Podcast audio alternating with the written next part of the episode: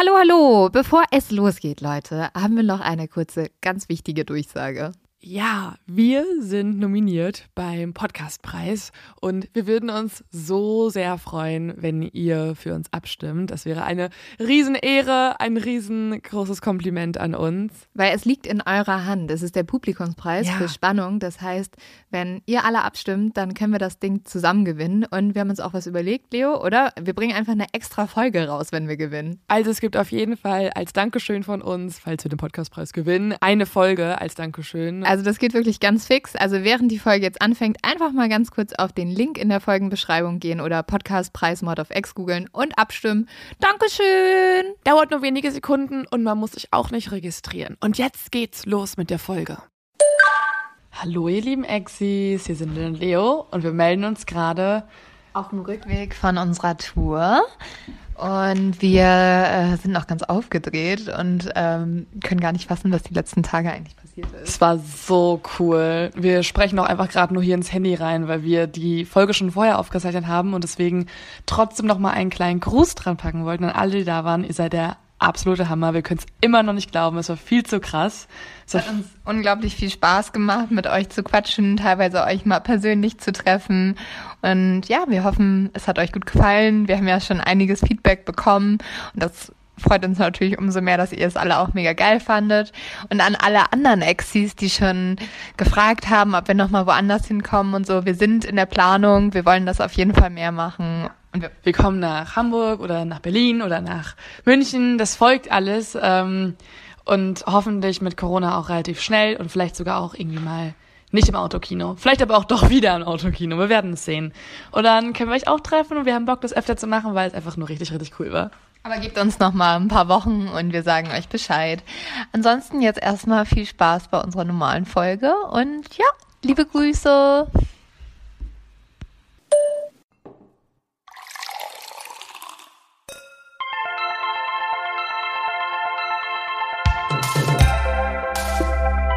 Mord auf Ex. Der internationale True Crime Podcast.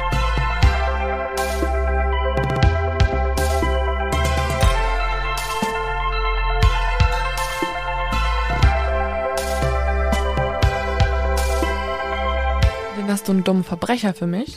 Ja klar, ich habe immer dumme Verbrecher. Du liebst sie. Ja, das sind, äh, ich habe zum äh, übrigens heute erfahren, dass in München eine goldene Handschelle vergeben wird für besonders dumme Verbrecher. Und ich wollte mich nur mal anbieten, liebe Polizei München, falls ihr noch jemanden braucht, der die übergibt, ich bin sofort da. Ich mach's. Also ich Geil, dass die das einführen. gerne, also ich glaube, es ist so ein Twitter-Joke eher. Oh. Das war Satire und Lynn so, ich möchte dir übergeben, hallo. Äh, ich möchte gerne Teil davon sein. Und die Polizei so, ja. Wer ist dieses dumme Mädel, ein das Scherz. über Mord redet? Also, diese Diebe sind auf jeden Fall schon oh, ganz schön doof. Die brechen in ein Wohnhaus in Mülheim, das ist am Main, also so Landkreis Offenbach ein und sammeln alles ein, nehmen Uhren mit, die nehmen ganz viel Wertsachen mit, aber sie vergessen ihre komplette Beute am Tatort. Dann kommt die Polizei und sagt, hä, ist es doch alles noch da, weil die ganze Tasche haben die da einfach liegen lassen. Und alles, was sie im Endeffekt mitgenommen haben, ist ein 20-Euro-Schein. Ma, ma, ma. Nicht so schlau. Wow, das ist immer dein Kommentar. Nicht so schlau. Eher dumm. Ja, Dann hast du einen Fall für mich. Also neben dem dummen Verbrecher auch noch ein nicht so schön, schönes Verbrechen. Natürlich. Und zwar geht es für meinen Fall diesmal nach England. Also, du kannst wieder deinen britischen Akzent rausholen. Oh, amazing. Okay. I love it. Dass sich darüber keine Menschen aufgeregt haben, frage ich mich auch. Also, ah, big sorry, big, big, big sorry. Auch ein bisschen verspätet für die Worcestershire Sauce. Das hat zu Oh, Leo, weißt du, jetzt kriegen wir halt einfach nochmal Aufreger. Warum musstest du das auch mal Aber, ich war, sagen? aber so war es doch richtig, oder denkst du, das war auch noch falsch? Boah, keine Ahnung. Äh, Diese spezielle Soße aus der speziellen Gegend in England. Aber auf jeden Fall sind wir diesmal auch wieder in Great Britain. Und kommen wir jetzt zu meinem Fall. Der spielt nämlich in Southampton in England. Korrekt. Ausgesprochen. Danke, Leo. Ich, die Instanz, die es auf jeden Fall gut kann. Danke. Und Am Freitag, dem 14. März 2003, geht dort bei der Polizei um 23 Uhr ein Notruf ein. Die Polizei fragt dann, was brauchen Sie überhaupt für Hilfe? Brauchen Sie die Feuerwehr, die Polizei selbst oder sogar einen Krankenwagen? Aber auf der anderen Seite der Leitung ist komplette Stille. Und es kommt halt nichts zurück. Die Polizei fragt dann immer wieder nach und sagt, ja, hm, was, also wer sind Sie? Wie können wir Ihnen helfen? Bitte reden Sie. Bitte sagen Sie irgendwas. Und immer noch kommt keine Antwort. Dann sagt der Polizist, wenn Sie gerade nicht sprechen können, klopfen Sie mehrmals auf das Telefon. Weil manchmal ist das ja auch so. Dass man dann gefangen ist und mhm. eigentlich dann sich verraten würde und so. Genau, und halt, dass sie irgendwie aber ein Zeichen der Polizei geben, okay, wir brauchen Hilfe. Aber auch kein Klopfen kommt. Aber dann würde, also würde ich erstmal jetzt vermuten, dass es ist, dass jemand den Notruf gewählt hat, aber gefesselt ist oder was auch immer, oder das Handy halt nicht in der Nähe hat und dann wieder wegpacken musste und es war halt so ganz schnell in der Eile. Ja, oder was halt ja wirklich auch oft, glaube ich, bei der Polizei passiert, sind halt einmal, ja, einmal so Pocket Dials. Also das Pocket Dials ist, wenn du in deiner Hosentasche dein Telefon hast und aus Versehen Leute anrufst. Passiert so mir oft. Viel zu oft, ja. Und meine größte Angst ist immer noch, weil die Leute hören ja dann trotzdem, was man sagt, dass man irgendjemanden aus Versehen anruft und dann so oh mega über den ablästert. Ja, aber das ist so Homeoffice in a nutshell, dass man ja. ähm, aus Versehen das Mikrofon anlässt, während man auf dem Klo ist zum Beispiel. Hm. und dann äh, nicht ganz so wünschenswerte Geräusche durchkommen. Ja, Nee, aber genau, also das kann ja passieren. Und ich erinnere mich daran, als ich ein Kind war, hat man super viele Prank-Anrufe gemacht. Mhm. Und wir wollten damals auch bei der Polizei anrufen. Und dann habe oh ich Gott. super Ärger von meiner Mama bekommen, die meinte, so damit kann man nicht spaßen, das ist nicht ja. lustig. Aber als Kind denkst du halt so, haha, lustig, lass mal bei der Polizei anrufen. Mhm. Ähm, und genau weil es solche Anrufe gibt, gibt es in England eigentlich ein Programm, was genau herausfinden soll, welche Anrufe sind jetzt fake und welche sind aber richtige Hilfanrufe. Mhm. Das Ganze heißt Silent Solutions. Und zwar wird da als allererstes der Anrufer aufgefordert, dreimal die fünf zu drücken, falls er Hilfe braucht. Und das passiert in dem Fall auch, aber niemand drückt was und immer hört, noch hört man nichts. Zwei Minuten nachdem dann dieser Anruf bei der Polizei eingegangen ist, legt die Polizei wieder auf, weil sie komplett keine Reaktion bekommen hat. Sie vermuten, der Anruf war aus Versehen. Ich finde aber zwei Minuten eigentlich ganz schön kurz, habe ich mir gedacht. Ja. Aber okay, wenn man gar nichts hört, ist halt auch irgendwie. Ja, ich hätte jetzt vielleicht dann irgendwie gedacht, dass man guckt, wo, wo kommt der her? Genau, wo kommt der her? Ähm, aber du kannst ja dann eigentlich auch nicht immer einen Streifenwagen ja, vorbeischicken. Eben, ja, dachte ich mir auch jetzt im nächsten ja. Gedanken. Also, ja, man muss es dann wahrscheinlich ignorieren. Mhm, ja. Am 14. März 2003 macht sich die 17-jährige Hannah Foster auf den Weg nach Hause, nachdem sie die ganze Nacht, oder auch nicht die ganze Nacht, aber den Abend mit ihrer Freundin zusammen gefeiert hat. Ihre Freundin heißt Helen und die zwei haben zusammen gefeiert, dass sie ihre Klausuren eigentlich hauptsächlich super, super gut bestanden haben, nämlich mit einem A. Das ist für uns eigentlich so eine Eins.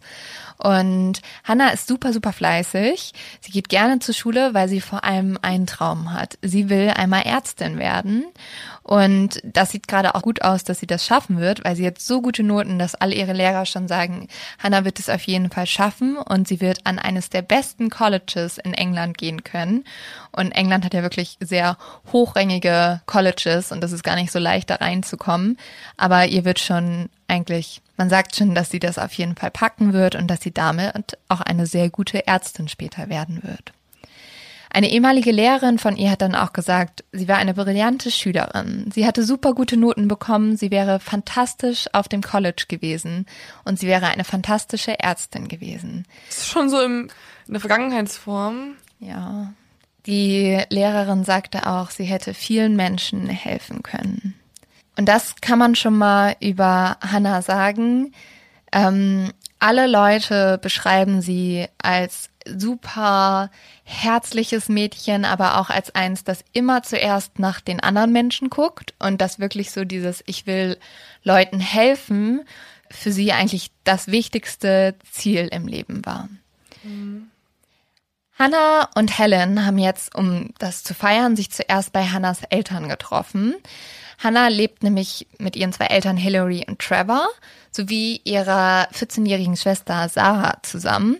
Und die verstehen sich alle super gut, sind eine super enge Familie und die Eltern unterstützen die zwei Mädels auch wirklich, wo es geht.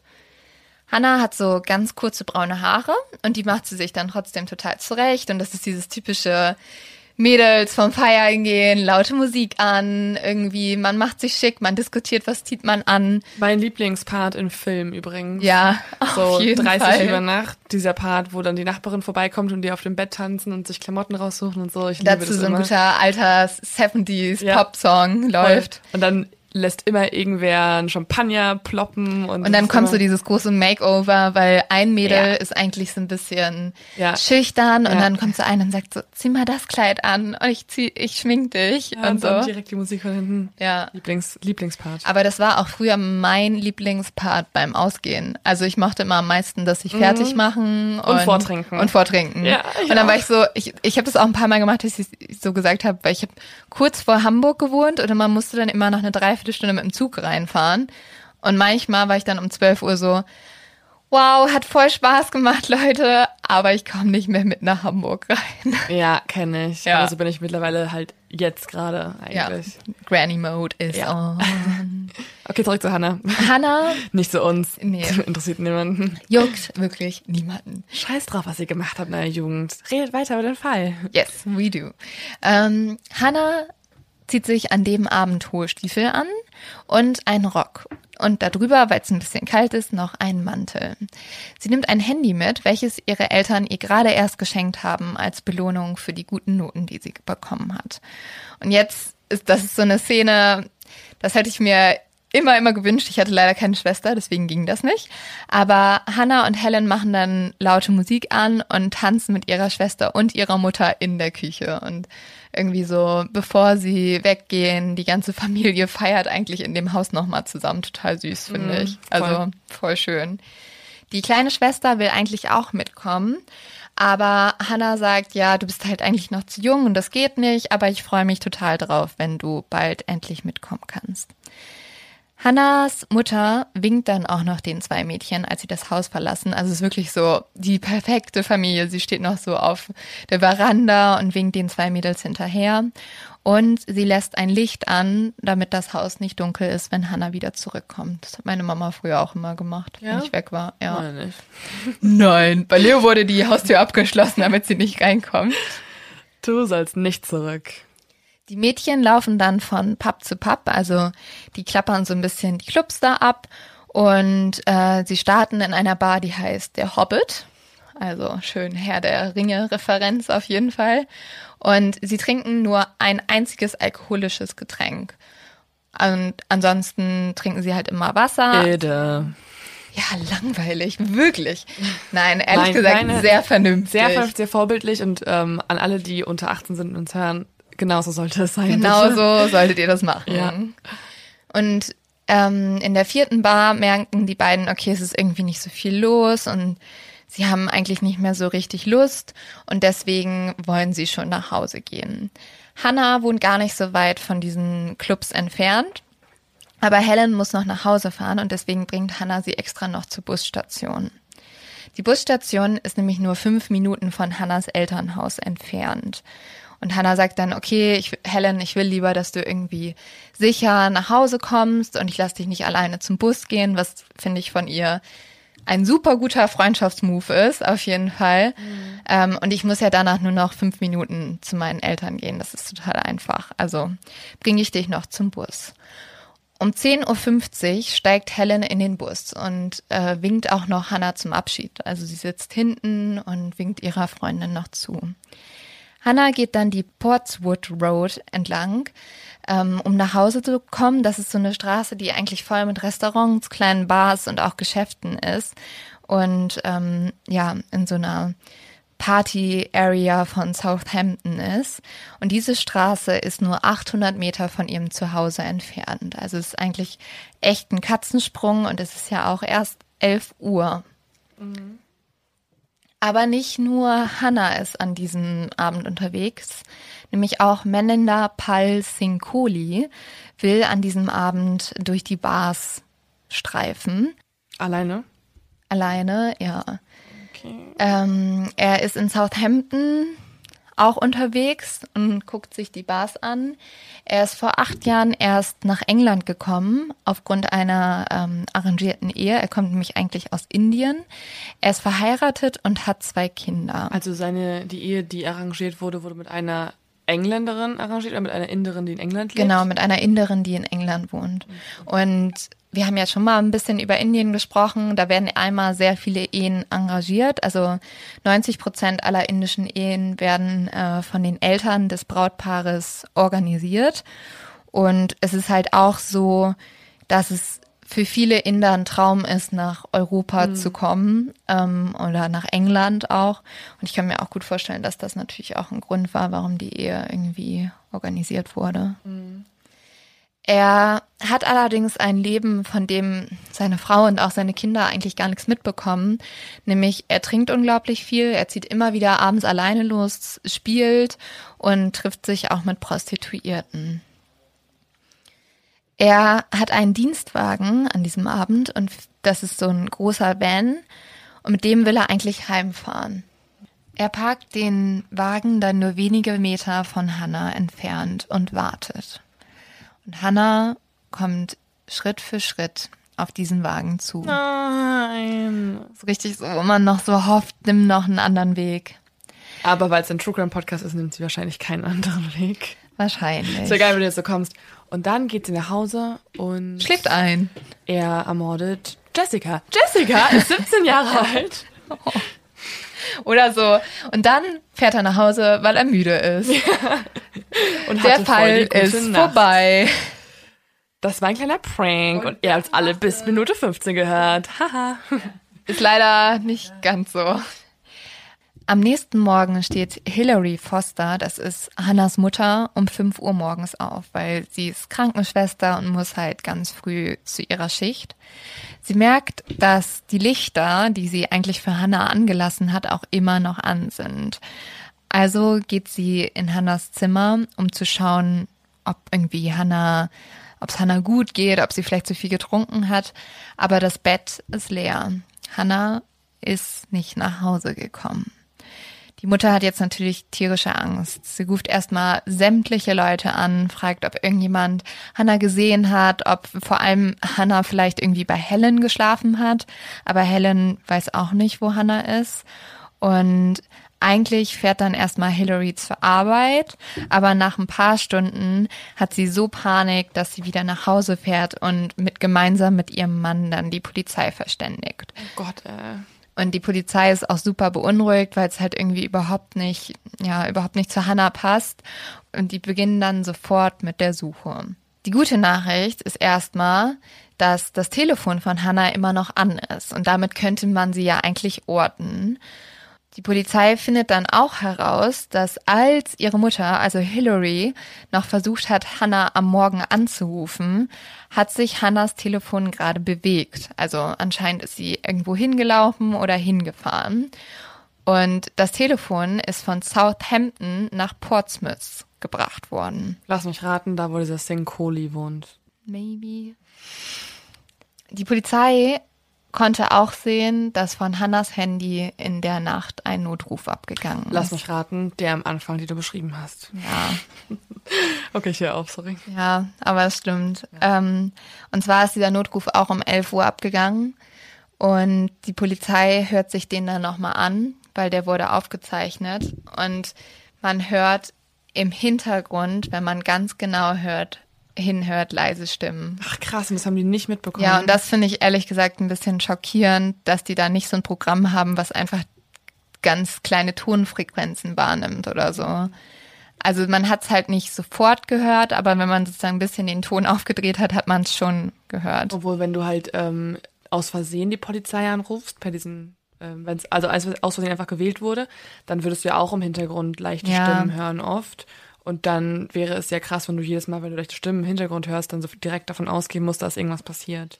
Aber tatsächlich kann man dadurch einen Dialog wahrnehmen, der, wenn die Polizei ihn gehört hätte, ihn vielleicht ein bisschen Sorgen hätten machen können. Und zwar spricht Hannah in diesem Gespräch am Telefon mit einem Mann, welcher einen starken Akzent hat und nur gebrochen Englisch spricht. Und man hört Verkehrsgeräusch, daraus kann man halt vermuten, dass die zwei in einem Auto sind. Hannah lügt den Mann an. Sie sagt, sie wäre 15 Jahre alt und sie würde Sarah heißen. Also sie gibt sich eine falsche Identität. Und dann hört man, wie sie sagt, das ist meine Straße, hier wohne ich. Und dann antwortet der Mann, halte deinen Kopf nach unten, bitte. In dem Moment schaltet dann die Polizei den Notruf aus, also deswegen hört man nichts mehr ähm, weil sie ja denken, dass es kein richtiger Notruf war. Und Hannas Mutter hört sich halt diese Aufnahme an und sie sagt, sie hätte noch nie in ihrem ganzen Leben ihre Tochter so verängstigt gehört. Und wie schrecklich, dass du dir so einen Anruf anhören musst, um zu. Ja, um halt zu schauen, ob Ja. das wirklich Hannah ist, ne? Aber schrecklich. Ja, Dann hast du deine unglaublich eigene schrecklich. Tochter, wie sie halt auch sich einen anderen Namen gibt. Das ist ja schon das schlimmste Ja. Zeichen. Und also man kann ziemlich sicher davon ausgehen, dass Hannah bewusst die Polizei angerufen hat. Und sie wollte halt irgendwie, dass die Polizei mitkriegt, dass sie, ja, dass sie gefangen genommen wurde. Und wahrscheinlich wollte sie, dass die ihr helfen. Aber leider hat die Polizei aufgelegt. Um etwa zwei Uhr am Sonntag, also Hannah ist am Freitag verschwunden, wir sind jetzt zwei Tage später, fährt eine Frau mit ihrem Sohn durch West End. West End ist ein Dorf am Rande von Southampton, also so eine halbe Stunde etwa entfernt. Und als sie durch die Ellington Lane fahren, bemerkt der Sohn etwas in einem Mülleimer, der so ein bisschen abseits von der Straße steht und weist seine Mama ganz aufgeregt darauf hin. Die Mutter hält dann das Auto an und will halt nachschauen, was das ist, was ihren Sohn jetzt so aufgeregt Ich hat. möchte das nicht hören. Ich weiß, was es ist. Ja. Ein Müllbeutel mit Capri-Sonne. Ein äh, Happy Kitty. Nee, wie heißt das? Happy Kitty. Wie heißen diese? Ach, keine Ahnung. Happy Meal. Ein Hello Kitty Stofftier. Oder ein Happy Hippo. Na. Die zwei finden unter etwas Müll bedeckt die versteckte Leiche einer vollbekleideten jungen Frau. Oh. Die Polizei, Aber in einem Mülleimer? Wie geht das? ja, die ist da so reingesteckt worden. Die Polizei identifiziert dann Hannah Forster. Und die Autopsie, ich wünschte, ich könnte dir irgendwas anderes sagen, Leo. Du guckst mich so traurig und so richtig so an. Wo ist der Plot-Twist, auf den ich gewartet habe? Ja, ich glaube, ich will keinen True Crime Podcast mehr machen. Nee. Langsam wird's ein bisschen zu dunkel. draußen auch. Die Autopsie ergibt dann, dass Hannah geschlagen und vergewaltigt wurde, bevor sie letztendlich erwürgt wurde von ihrem Peiniger. Ihre Klamotten sind komplett voller Dreck. Also daraus kann man halt irgendwie vermuten, dass sie nackt war. Also ihr Täter hat sie wahrscheinlich ausgezogen, die Klamotten irgendwo hingeschmissen, weil der, also die Klamotten haben nicht nur Außendreck, sondern auch in der Innenseite. Und wahrscheinlich hat er sie wieder angezogen. Leider, und das hoffe ich immer, dass das nicht passiert ist, aber ähm, ja, auf ihrer Jacke findet man auch Spuren von Sperma. Und als man die DNA testen lässt, gibt es aber kein Match. Das heißt, der Täter hat keinen kriminellen Hintergrund. Hannas Eltern werden dann natürlich über den Tod ihrer Tochter informiert und müssen die Leiche identifizieren. Ich glaube, das ist wirklich das Schlimmste, was man als Eltern machen kann. Voll, Also hinzugehen und zu sagen zu müssen, ja, dieser tote Mensch ist meine Tochter. voll schrecklich. Und was, glaube ich, auch richtig, richtig schlimm ist für Eltern, ist, wenn äh, dein Kind verschwindet und du es äh, ganz lange nicht findest und Ja. irgendwie zehn Jahre lang wartest und jeden Tag eigentlich damit rechnest, dass es noch mal zurückkommen kann und du auch dann, ich glaube, du bist in dem größten Struggle, wenn du dir jeden Tag dann irgendwie die Frage stellst, kann ich jetzt trauern, darf ich damit abschließen und so, wie es bei Peggy zum Beispiel war hier in Deutschland. Ja, auf jeden Fall. Oh, Horror. Die Mutter von Hannah sagte dann, ich konnte nicht glauben, was ich sah. Es musste einen Fehler geben. Der Körper sah aus wie Hannah, aber wo war das Glitzern in ihren Augen, ihr Lachen, die Wärme, wie sie ausstrahlte? Oh, so traurig, Voll. oder? Ja. Ähm, ja, und die Mutter hat dann auch gesagt, jeder in der Familie hat sich dann selber tot gefühlt. Und vor allem haben sie sich alle gefragt, warum Hannah? Also, ja, und warum überhaupt? Ja, also warum muss es man macht halt umbringen? gar keinen Sinn. Und die Polizei fängt dann an, nach Taxifahrern erstmal zu suchen, weil Hannah war ja auf dem Weg nach Hause und vielleicht hat sie irgendeinen Taxifahrer gefragt, ob er sie irgendwie mitnehmen kann, aber kein Erfolg. Man findet aber in Portsmouth ihr Mantel und auch das Handy. Währenddessen wird eine riesige Trauerfeier abgehalten und ja, wie das bei solchen Fällen ist, gerade wenn irgendwie jeder sich damit identifizieren kann, kommen Hunderte an Menschen, es werden Blumen abgelegt, Briefe geschrieben an Hannah und die Eltern. Mhm. Und in einer der Notizen steht auch, What a cruel world we live in. Also, was ist es doch für eine grausame Welt, in der wir Voll. leben? Ich glaube, das ist so hart. Du verlierst total den Glaube an die Menschheit und vor allen Dingen auch an das Gute im Menschen. Ja, das denke ich auch manchmal, weißt du, wenn wir uns so viel mit äh, Kriminalität mhm. beschäftigen, man denkt halt manchmal so, was geht eigentlich in dieser Welt ab? Voll, man denkt echt so, dass es echt viel mehr böse Menschen gibt als, ja. als obwohl, da muss ich auch einfach nur einmal mit der Geschichte des 20. Jahrhunderts beschäftigen. Dann bin ich auch immer so, sechs Millionen Menschen wurden in Deutschland ermordet. Mm, ja, okay. Ich glaube, wir sind alle.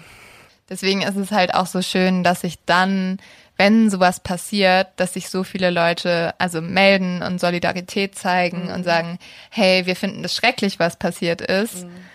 Weil ich glaube, sonst fällt es der Familie so schwer, irgendwie wieder Glauben an die Menschheit zu gewinnen. Und vor allen Dingen, die haben jetzt aber noch keinen Täter, ne? Nee, aber, sie wissen gar nichts im Moment. Aber ähm, ich finde es, also du hast ja vorhin gesagt, dass die Polizei nach Taxifahrern sucht. Das macht ja Sinn, weil sie doch in dem Telefonat sowas angedeutet haben, oder? Mhm. Also sie war ja in einem Auto mhm. und, und sie, hat auch gesagt, hier lebe ich. Genau, so. es hört sich so an, als ob sie irgendwie mit einem Taxi halt nach Hause mhm. gebracht werden wollte eigentlich. Genau, also wäre auf jeden Fall eine Option. Es gehen dann über 200 Anrufe mit Hinweisen ein und mögliche Verdächtige werden auch genannt. Der Fall geht wirklich über Nacht viral. Also in ganz England macht es irgendwie Schlagzeilen, auch weil es halt wieder so ein junges Mädel ist aus einer guten ja. Familie. Das, also das trifft die Leute halt immer so richtig Voll. ins Mark. Und wenn dann auch noch Eltern siehst, die halt weinen und ähm, in der Öffentlichkeit stehen und so. Ja. Also und ich habe auch so von der Hannah Videos gesehen und sie war wirklich, also so alle Leute, die auch interviewt worden waren, so diese Frau oder dieses Mädchen war ein Engel. Ja. Also es wird oft natürlich über ja, Tote gesagt, ja. muss man schon sagen, aber auch so. Obwohl es genauso schrecklich wäre, wenn sie auch ein kleines Arschloch wäre. Also, ja, klar. Weißt du, wenn sie eine kleine Rebellin ist, die nichts macht für andere Menschen, wäre es trotzdem genauso schrecklich. Ja, aber was halt, was ich an diesem Fall so schrecklich finde, der Grund, warum sie wahrscheinlich ergriffen wurde, ist, dass sie zur Busstation, also sie hat mhm. ja ihre Freundin noch extra zur Busstation gebracht, weil sie nicht wollte, dass ihrer Freundin was passiert. Mhm. Und sie extra gesagt hat, komm, da gehen wir zu zweit hin. Und auf dem Rückweg von dieser Busstation, diesen Umweg hat sie ja. nur gemacht, um ihrer Freundin zu helfen, ist ihr dann selber was zugestoßen. Gott, scheiße, auch für die Freundin so ein schlechtes Gewissen danach zu ja, haben. Also das kann man sich gar nicht vorstellen. Die Eltern treten dann auch an die Öffentlichkeit und fordern, dass der Mörder ihrer Tochter gefunden wird. Und sie sagen halt vor allem, wir wollen das, weil wir wollen nicht, dass der nochmal mordet und dass eine Familie sowas ähnliches wie wir auch gerade erleben müssen. Die Polizei fängt an, nach einem Van zu suchen, weil ja, es ist halt oft, wenn Leute entführt werden, dass sie in einem großen Wagen entführt werden. Und dann schauen sie, sie haben ja diese Route wo auch Hannas Handy war, ne?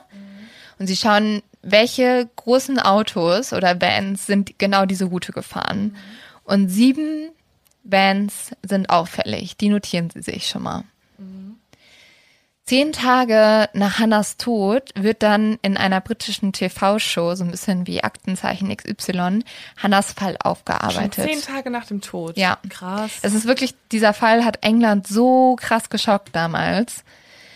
Und nach dieser TV-Show meldet sich James Dennis. Er ist der Manager eines Sandwich-Ladens, der heißt Hazelwood Foods und ist in Southampton. Und dieser Mann ruft jetzt bei der Polizei an und sagt, einer meiner Mitarbeiter hat sich genau an dem Tag, wo Hannah verschwunden ist, sehr auffällig verhalten. Er ist einmal mit dem Van, der der halt eigentlich dieser Firmenwagen ist, genau die gleiche Strecke gefahren, in welcher auch Hannah verloren gegangen ist.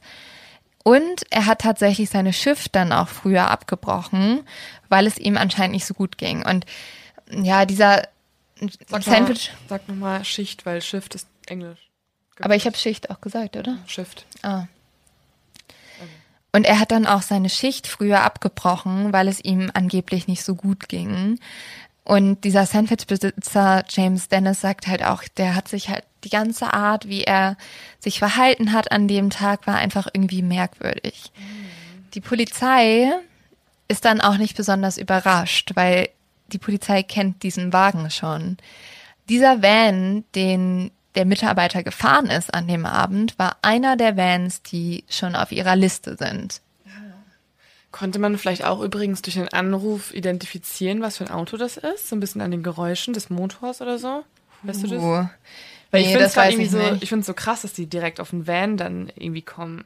Ich glaube, die schauen halt schon immer, also wenn Leute vermisst werden, ob ein großer Wagen in der Nähe war. Aber ich habe auch immer mehr Angst, wenn ich auf dem Bürgersteig einen Van, Ja. dass man neben mir öffnen sehe ich immer so und Seite wechseln. Da ist die Mafia und will mich einfangen, weil ich meine Pizza einmal nicht bezahlt habe. Nicht die Mafia, aber eher ein Serienmörder. Der Fahrer des Wagens heißt Meninda Paul Singh Kohli und ist 35 Jahre alt. Die Polizei untersucht dann diesen Van und sie findet Sperma und Blutspuren in den Sitzen und mehrere Haare. Das Ding ist aber, dass Kohli nicht mehr in England ist. Der ist nicht aufzufinden und niemand weiß, wo er sich gerade, also wo er ist. Er ist weder bei seinem Job, seine Frau, seine Kinder sagen ja, den haben wir jetzt irgendwie auch schon länger nicht gesehen. Und deswegen können sie auch gerade diese, sie haben ja DNA gefunden, sie haben ja Sperma gefunden und sie haben Haare gefunden. Sie können das aber gar nicht testen, weil sie seine DNA nicht haben. Allerdings fragen sie dann seine Frau, ob sie die DNA, die sie gefunden haben, in diesem Sperma mit der DNA von Kohlis Sohn vergleichen dürfen. Und die Frau sagt, ja, pff, macht es ruhig, wenn das beweist, dass mein Mann unschuldig ist, weil der hat das auf gar keinen Fall getan. Oh, krass. Und tatsächlich stimmt die DNA aber überein. Was beweist, dass Kohli Hannah wahrscheinlich umgebracht hat. Also höchstwahrscheinlich. Ja, also die sagen. Polizei ist sich auch, glaube ich, zu 99 Prozent sicher, sie haben ihren Täter. Aber der ist halt, wie gesagt, anscheinend nicht mehr in England. Seine Frau hat gesagt, dass er kurzfristig nach Indien fahren musste, weil seine Mutter anscheinend von einem Bus angefahren wurde und jetzt im Koma liegt. Die indische Polizei findet ihn allerdings auch nicht, surprise, surprise, bei seiner Mutter. Er war zwar ganz kurz da, aber ist dann irgendwie sofort wieder abgehauen und seine Mutter liegt schon mehrere Monate im Koma und Kohli wollte sie eigentlich auch irgendwie nie besuchen. Aber trotzdem hat er nicht gelogen. Sie liegt im Sie Koma. liegt aber zumindest im Koma. ja, ich finde, wenn du dir halt eine Lüge ausdenkst, muss die auch ein bisschen Hand und Fuß haben. Das ist immer die goldene Regel für Lügen. Am besten gar nicht lügen. Am besten gar nicht lügen. Und auch am besten niemanden umbringen. Ja. Ähm, als die Polizei dann Kohlis Eltern fragt, ob sie ihren Sohn verstecken würden, sagt der Vater, auf gar keinen Fall, Hört sich realistisch an. Auf gar keinen Fall. auf never ever. Nein, aber der Vater ist sogar super radikal. Der sagt, wenn mein Sohn, also mein Sohn wird von Gott gerichtet werden. Entweder er äh, ist unschuldig, dann wird Gott das beweisen. Aber wenn er schuldig ist, dann schäme ich mich für ihn, dann ist er nicht mehr mein Sohn und dann soll er erhängt werden. wow. Für die Polizei beginnt dann irgendwie so eine Suche ins Nichts. Also Indien ist wirklich riesig und man weiß ja auch nicht, ist jetzt Kohli irgendwie noch in die Nachbarländer geflohen, ist er nach China gegangen, nach Vietnam. Er könnte halt wirklich überall sein und Indien ist jetzt auch nicht so, ja, da ist nicht alles so übersichtlich wie hier bei uns. Man kann sich halt da wesentlich einfacher verstecken. Kohli hat sich nämlich umbenannt. Er heißt jetzt Mike Davis. Ich finde es auch geil, dass er so einen englischen Namen genommen hat. Und äh, versteckt sich in der indischen Stadt Kalipong. Und er hat auch eine neue Frau, die übrigens nicht weiß, dass er noch eine Frau und zwei Kinder hat Geht ja- und jemanden umgebracht Aber hat. geht ziemlich fix bei dem alles, ne? Bei dem Mike, wie heißt jetzt? Mike Womanizer? Womanizer, Womanizer, Womanizer. Ja, anscheinend. Also das finde ich schon krass. Aber in Indien gibt's ja auch, also die Frauen suchen sehr dringend nach Männern, glaube ich. Also, Einfach mal generalisieren. Einfach Indische Frauen suchen sehr dringend nach Männern. deutsche Frauen auch. Und auch Eltern suchen sehr dringend Männer, um die zu verheiraten. Ja, aber weil halt irgendwie gerade in Indien das ja wirklich noch teilweise so ist, dass du als Frau unbedingt einen Mann brauchst. Was Bullshit ist, aber leider ist es in der Kultur noch so verankert. Die Polizei findet ihn aber komplett nicht. Und der Pastor von Hannah sagt dann auch auf ihrer Beerdigung, schließt bitte damit ab, weil das Ding ist, ein Mörder hat bereits Hannas Leben genommen. Lasst ihn jetzt nicht noch mehr Leben nehmen. Also nicht noch das Leben von den anderen. Aber er sagt damit auch gleichzeitig so ein bisschen, wir müssen ihn eigentlich auch finden, damit er jetzt nicht irgendwie in Indien von irgendwelchen Leuten noch das Leben nimmt. Hannas Eltern sind auf jeden Fall total geschockt, dass halt der Mörder ihrer Tochter eigentlich bekannt ist, aber immer noch nicht gefunden wird. Und ein Jahr später warten sie immer noch verzweifelt darauf, dass er zur Rechenschaft gezogen wird. Und ich kann mir halt vorstellen, dass du irgendwann als Eltern dann auch denkst, okay, der kommt davon. Der wird niemals gefunden. Und deswegen beschließen sie, selber das in die Hand zu nehmen. Oh, wow. Die fahren dann nämlich nach Indien und fangen an, in Indien richtig den Medienrummel loszutreten. Krass. Und das finde ich so cool von den Eltern und so stark, dass die da, die haben halt gesagt, das sind wir unserer Tochter schuldig. Oh Gott, wir kämpfen bis zum letzten Punkt. Boah, aber auch krass, dass du dein Leben, also dass sich dein Leben dann einfach darum dreht, den Mörder deiner eigenen Tochter zu finden und du deswegen um die Welt reist. Aber ganz im Ernst, wenn jemand meiner Familie was antun würde Ja. Und der ungeschoren davon kommt und irgendwo, du weißt, der führt irgendwo ein gutes Leben. Oder vor allen Dingen, der wird nochmal das Gleiche Ja. machen, weil es ist ja nicht so, dass er jetzt dachte, du kannst, glaube ich, Oh. nichts anderes mal machen. Du musst immer daran denken. ja. Und das, also ich wäre auch, ich würde überall hinfahren. Ich würde einen Karatekurs machen und so. Kennst du diese geilen Das ist Einsatzland. Ja. Das ist Einsatz. kennst, aber kennst du diese geilen Filme, wo, also geilen Filme, diese Actionfilme, wo halt am Anfang immer irgendwie die Freundin, die Frau, das Kind, irgendwer umgebracht wird und dann entwickelt sich so ein Normalo, meistens Bruce, Bruce Willis oder so, auf einmal zu so einem Superagenten, der trainiert so drei Jahre mit so Mönchen zusammen Ja. und dann sucht er jeden auf, der am Tod seiner Frau schuld ist und du machst Karate. ja, okay, vielleicht müsste ich auch mit Mönchen trainieren gehen. Vielleicht musst du dich drei Jahre wegsperren und dich zur richtig gehe dann auch nach Agentin. Tibet und werde so. Du bist so Kill Bill äh, 2.0 in Lin-Version. Ja. Kill Bill der Leo-Tipp. Oh, das klingt so geil, aber ich will nicht. Du hast mega Bock drauf, ne? Ja, aber ich will ja nicht, dass meine Family ermordet wird. Aber ich wäre halt gern so eine coole Kämpferin. Aber, Aber machst du einfach so, ohne Grund, und dann kannst du für irgendwen anders kämpfen. es ist Corona und ich sitze die ganze Zeit auf der Couch und werde fett. Ich kann jetzt keinen Karatekurs anfangen. Vielleicht genau deswegen. Ja. Also, kommen wir zurück zu Hannas Eltern. Die sind ein bisschen motivierter und cooler als ich, würde ich sagen. Und Und haben auch noch einen Grund. Ja, die haben halt auch einen Grund. Ja, die eröffnen in Indien auch eine Telefonhotline, wo Leute anrufen können, Hinweise geben können. Die gehen rum. Ich habe so Videos gesehen, das ist so herzzerreißend. Die haben Flyer gedruckt und reden einfach mit Leuten in Indien auf der Straße, sprechen jeden an. Und halt aufgrund dessen wird dann das auch in der indischen Press- Presse immer, immer größer. Und die Polizei in Indien spürt natürlich auch einen größeren Druck. Okay, wir müssen da jetzt wirklich was machen. Hier sind so zwei Engländer, die machen ganz schön viel Druck. Und die Polizei setzt deswegen eine hohe Belohnung aus auf wen auch immer, ähm, der einen entscheidenden Hinweis liefert, damit halt Kohli gefasst werden kann. Das ist unglaublich erfolgreich. Man kann es nicht fassen. Aber fünf Tage später kommt dieser entscheidende Hinweis. Das heißt, die Eltern sind da hingefahren, die haben es geschafft, so schnell was zu bewirken. Und zwar kriegt ein Taxifahrer, Jason Lepscher, davon was mit und merkt, okay, ich glaube, ich kenne diese Person. Er ist nämlich eigentlich der private Fahrer gewesen von Kohli und hat ihn halt teilweise ähm, herumgefahren und auch Die hat jetzt auch noch einen privaten Fahrer mittlerweile. ja, der hat halt für, also Indien ist ja wirklich ein sehr armes Land, da kannst du dir sehr günstig einen privaten Fahrer holen. Und er hat auch teilweise für ihn übersetzt, weil Kohli gar nicht so gut Indisch noch konnte. Der hat ja acht Jahre in England gelebt dann schon. Verlernst du durch deine Muttersprache in acht Jahren. Aber in Indien werden auch verschiedene Sprachen Vielleicht in, gesprochen. in anderen Regionen, Ja. meinst du dann, okay. Aufgrund dieses entscheidenden Hinweis wird dann Kohli am 15. Juli 2004 festgenommen, als er eigentlich gerade nach Nepal fliehen will. Und jetzt ähm, kommt auch der Moment, wo seiner neuen Frau gesagt wird, hey, ähm, der Typ, den du eigentlich datest und anscheinend auch geheiratet hast, hat äh, eine Mädel vergewaltigt und hat eigentlich eine Frau.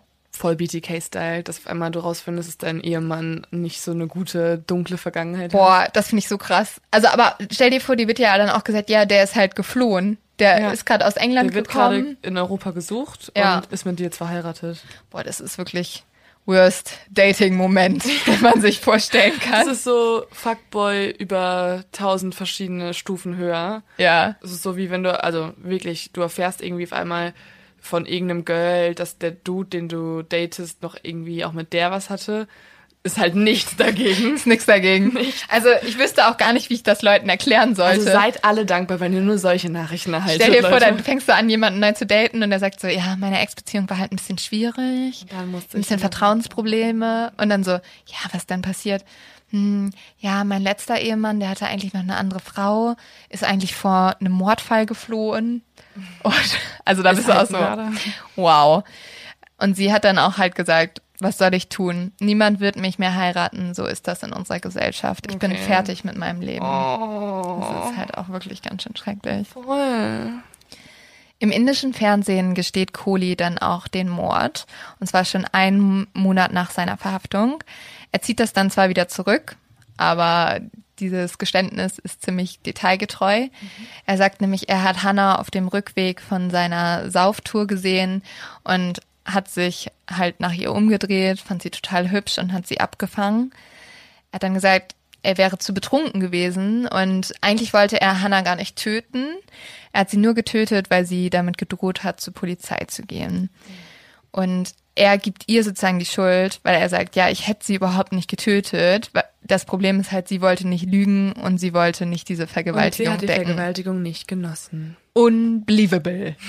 Wirklich. War so richtig denglisch. Aber es ist aber so, das Schlimmste finde ich, dass er dann später gesagt hat, ja, er hätte dann auch erst danach irgendwann realisiert, dass er damit sein Leben zerstört hat. Er hat gesagt, sein Leben, nicht ihr Leben, Ja. nicht das Leben ihrer Familie. Dude, hast du vielleicht auch mal geschnallt, dass du irgendwie ein Menschenleben ausgelöscht hast? Alter. Und ich habe auch ein Interview von dem gesehen und der sagt, das ist alles so kalt. Der sagt dann so, ja, ich habe sie einfach erwürgt. Ich habe den Arm um ihren Hals getan und habe mit meiner Hand so den Mund ihr zugehalten. So habe ich sie getötet. Kurz danach nimmt er das, wie gesagt, alles zurück. Ähm, ja, er sagt dann halt, er wurde zu dieser Aussage gezwungen, aber für mich wirkt es halt komplett so, als wäre es auch so gewesen. Also er machte auch genau nach, wie er sie umgebracht hat und alles. Krass. Am 8. Juli 2007 wird Kohli dann nach England ausgeliefert und er berichtet dann im Gerichtssaal eine total abstruse Geschichte, nämlich dass sein Chef James Dennis, der ihn ja auch äh, eigentlich gemeldet hat als erster, ihm eine Falle gestellt hat. Ähm, und die Leute sind halt super sauer darüber, in weil die Falle gestellt hat. ja, er sagt, der Dennis hätte 16.000 Dollar Schulden gehabt und dass Kohli mit seiner Frau geschlafen hätte. Und deswegen äh, war Dennis halt so, dass er gesagt hat, okay, ähm, ich muss diesen, diesen Typen irgendwie ruhig stellen. Und dann meinte Kohli, er wäre von Dennis Bruder bedroht worden. Dieser Bruder hat ihn dann auch gekidnappt. Und dann sollen ihn drei Männer, die anscheinend alle Dennis Freunde waren, dazu gezwungen haben, mit einer Frau Sex zu haben. Und er hat dann erst später rausbekommen, dass das Hannah war. Okay. Aber es ist halt, also, das hat Warum wurde nur von ihm dann DNA gefunden an der Leiche und nie von den Ja. ganzen anderen Männern nicht? und das ist halt auch so eine abstruse Geschichte. Voll. Und außerdem hat ja auch der James Dennis ihn gemeldet und der hat ja denen auch den Wagen gezeigt und so, also, keine Ahnung. Ja. Warum hätte er das machen sollen, wenn er selber sich dann auch noch damit... Ja, ablenkt? vielleicht, er meint halt, ja, die haben ihn so geframed, weil die wollten, dass er ins Gefängnis kommt und so. Aber es ist irgendwie, also die Leute sind wirklich total geschockt, weil sie sagen, hey, wir haben alle Beweise, die gegen dich sprechen. Und hat denn die Frau von dem Dennis zugegeben, dass er eine Affäre mit ihr hatte? Nein, niemand. Und man kann auch die 16.000 Dollar Schulden nicht nachweisen. Und Dann es ist es ja richtig komisch. Ja, weil es dann ist- ist das Motiv halt einfach nicht da, ne? nee, es ist halt wirklich komplett wirr eigentlich, diese Story. Am 25. November 2008 wird Cooley, der ist dann mittlerweile 41 Jahre alt, im Winchester Crown Court zu einer lebenslangen Haftstrafe verurteilt. Und äh, er wird wahrscheinlich bis 2030 damit im Gefängnis bleiben. Das heißt, in zehn Jahren kommt er wieder raus. So kurz immer, ne? Wegen Mord. Ja, weil halt lebenslänglich nicht lebenslänglich bedeutet. Ah. Und ich habe jetzt am Ende noch eine schöne Geschichte für euch. Ich habe es auch erst ganz am, also dieser Fall macht einen ja eigentlich voll traurig, weil man irgendwie denkt, oh Gott, die arme Familie und alles. Und dann habe ich das am Ende gelesen und es hat mich so glücklich gemacht irgendwie. Es gab ja diesen indischen Taxifahrer, der den entscheidenden Hinweis geliefert hat, ne? Der hieß Jason Lepscher. Und der hat ja gesagt, okay, ich weiß, wo Kohli ist. Und darauf wurde ja eine riesige Belohnung ausgesetzt, welche für Menschen in Indien wirklich sehr, sehr viel Geld bedeutet. Man muss jetzt sagen, dass Taxifahrer in Indien nicht besonders viel verdienen und dass sich wahrscheinlich jeder Taxifahrer über diese Belohnung sehr, sehr gefreut hätte, weil er damit halt wirklich seine Familie unterstützen könnte und ja, noch nicht mal, das heißt noch nicht mal, dass der super reich wird, sondern dass der einfach sich einen guten Lebensstil leisten kann. Aber dieser Taxifahrer hat das ganze Geld genutzt, um in Hannas Namen in Indien eine Schule zu errichten. Oh, Und das finde ich so liebenswürdig. voll. Und Hannas Eltern sind ein paar Jahre später, nämlich 2006, nochmal nach Indien gereist. Ja, um sich alles zu kümmern. Und Kohli wurde ja auch erst 2008 verurteilt. Und die wollten halt noch so die letzten Sachen in Indien abschließen. Und da buchen sie sich einen Taxifahrer, um durch die Gegend zu kommen, um auch einen jemanden zu haben, der für sie übersetzen kann. Und dieser Taxifahrer ist Jason Lepscher. Und dann hören sie diese Geschichte von dem Taxifahrer. Die wussten nämlich gar nicht, dass er den entscheidenden Hinweis geliefert hat. Also die erzählen dem Taxifahrer die Geschichte und der Taxifahrer sagt, wow, ähm, Was für ein Zufall. Das Total krass, oder? Mega. und die Eltern sind so glücklich darüber, freuen sich natürlich tierisch, dass es so einen tollen Menschen gab, der jetzt sogar im Namen ihrer Tochter eine Schule in Indien gegründet hat. Und deswegen fahren sie zurück nach England und gründen eine Hilfsorganisation, welche bis heute äh, die Schule in Indien unterstützt. Oh. Ja, und es macht mich so glücklich, weil Hannas einziges Ziel war doch, ähm, Muss heulen. ja, ich finde es auch so schön, weil Hannas Ziel war halt, sie will Menschen helfen. Und jetzt haben Hannas Eltern mit irgendeinem fremden indischen Taxifahrer genau das geschafft. Weil Voll süß. jetzt gibt es in Indien eine Schule, wo halt Kinder was lernen und das ist ja in Indien nicht normal. Und das alles irgendwie schon wegen Hannah. Und das würde sie, glaube ich, also ich kann mir vorstellen, dass es für dieses Mädchen nix gäbe, was sie mehr glücklich machen würde. Oh, voll süß. Ja. Ja. Okay, ich gucke mir gerade Fotos an. Von, der, von Hannah und von der Schule. Ja. Ich finde es voll, also irgendwie, oh, mich hat es so glücklich gemacht. Und das ist so ein sehr ungewöhnliches Outcome, das man mal bei einem True Crime Fall hat am Ende. Vielleicht müssen wir uns einfach immer zum Ziel setzen, dass wir noch versuchen, irgendwas Ja. Positives zu finden, weil manchmal gibt's ja schon noch mal so Nachgeschichten, die dann irgendwie, aber auch nicht immer. Oh, Aber das ist wirklich so eine schöne Nachgeschichte. voll. Und ja, Hannas Eltern haben halt gesagt, das hat sie noch sehr glücklich gemacht und damit haben sie irgendwie das Gefühl, dass Hannah trotzdem noch weiterleben kann. Ich glaube, das ist auch wichtig, dass du danach irgendwie sowas Ja. hinbekommst, dass ja halt irgendwas ja nicht Gutes daraus kommt, aber dass man ich weiß Ja, nicht, dass den man halt Glaube nicht irgendwie- verliert und und jetzt auch der Taxifahrer dann nochmal bewiesen hat, dass es ja auch andere Menschen gibt. Ja, und das ist, glaube ich, das Gute, weißt du, irgendwie, wenn es so schreckliche Dinge auf der Welt gibt, wo so krasse Sachen passieren und Leute so schreckliche Sachen tun, dass die halt wieder ausgeglichen werden. Also die haben ja eigentlich doppelt gezeigt, hey, was auch immer du für Böses in die Welt gebracht haben, wir bringen das zehnmal, zehnmal besser wieder zurück. Also wir, wir sind zehnmal besser als du und zeigen damit, dass nicht alle Menschen so sind. Und dass das Böse nicht siegt. Boah, ich fühle mich wie in so einem Star Wars Film, wo so ist so, du, das ich- Böse wird nicht siegen. Ich glaube, wir wurden zu sehr getriggert durch unsere Gedanken ähm, an Kill Bill und an Ja. die an die drei Monate in einem Kloster, wo man sich Vielleicht ist es auch so. Kampf motiviert. Ich glaube, das Ding ist halt, guck mal, Corona, wir sind eigentlich gerade in einer Krise und ich habe so jetzt so, so wie in so einem Katastrophenfilm das Bedürfnis, endlich die Welt zu retten. Wirklich? Ja, Das Bedürfnis, einfach jetzt gleich Kuchen zu essen. ja, das auch. Also ich merke halt dann, dass die Welt nicht retten kann und dann bin ich so, Dann halt Käsekuchen, it is. Tatsächlich steht ja auch noch hier im Nebenzimmer, deswegen denken wir an Ja. den, glaube ich, gerade aktiver. Käsekuchen und Aperol, Leute. Und Leo-Tipp. Ja, Leo-Tipp. Leo-Tipp, Leo-Tipp. Ähm, genau, also, der Leo-Tipp. Diesmal ein Film, den ich schon länger auf der Liste hatte, den ich ähm, mal besprechen wollte hier, beziehungsweise dich fragen wollte, ob du den geguckt hast. Victoria? Nein. ich wollte gerade schon so sagen, zu 100% nicht. Ähm, Worum geht's da? Äh, es geht um eine Gruppe an jungen Menschen, also mit 20er, richtige Berliner, die, ich glaube, Neukölln, ich glaube, Neuköllner Kreuzberg, ein bisschen was trinken auf so einem Dach. Und während einer Clubnacht treffen sie dann auf eine Spanierin namens Victoria. Oder Victoria. Victoria, weil sie ja Spanierin ist. Und die freunden sich dann an. Und das Geile ist, also ich will jetzt nicht mehr erzählen, es passiert noch sehr viel in der Nacht. Und das Krasse an dem Film ist, und deswegen kennen, glaube ich, auch mehr Leute, als wenn es einfach nur irgendein Film wäre, ist, dass der ganze Film in der gleichen Kameraeinstellung aufgenommen wurde. Also 140 Minuten lang der gleiche Shot. Oh, ist das Das schön? ist so gut. Und jetzt muss ich kurz die, ähm, die richtige Handlungsanweisung geben für den Film. Also ich würde den, jedem empfehlen, den zu gucken, aber bestenfalls alleine und nachts an einem Stück gucken. Nicht aufhören, okay? Also nicht irgendwie eine halbe Stunde und dann so, boah, ist ein bisschen langweilig. nachts? Weil es mehr, das kickt einen mehr. Ich habe es auch nachts geguckt und ich war, ich habe das glaube ich so um zwölf angemacht und es geht dann halt wirklich lang. Okay, 150, 140 Minuten.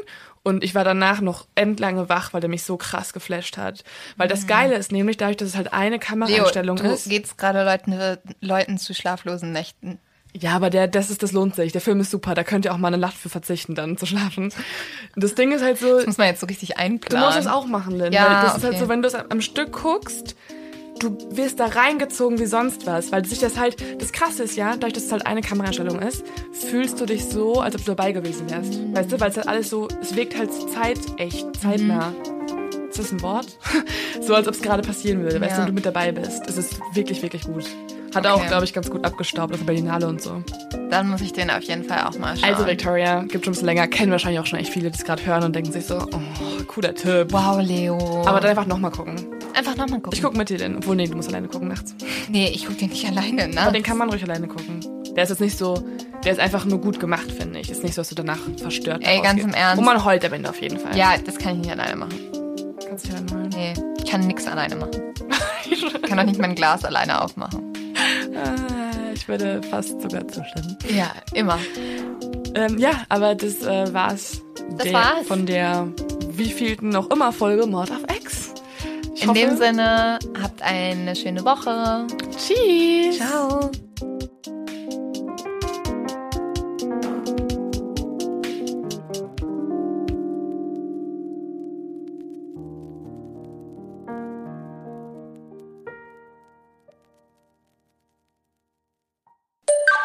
Und ähm, wir haben noch einen Leo-Tipp für euch, und zwar so ein bisschen in eigener Sache. Das ist diesmal kein Format und kein Buchtipp, sondern eine App, die, ähm, ja, da, wo es eigentlich genau das gibt, was wir auch gerade hier mit euch machen, also euch Geschichten erzählen.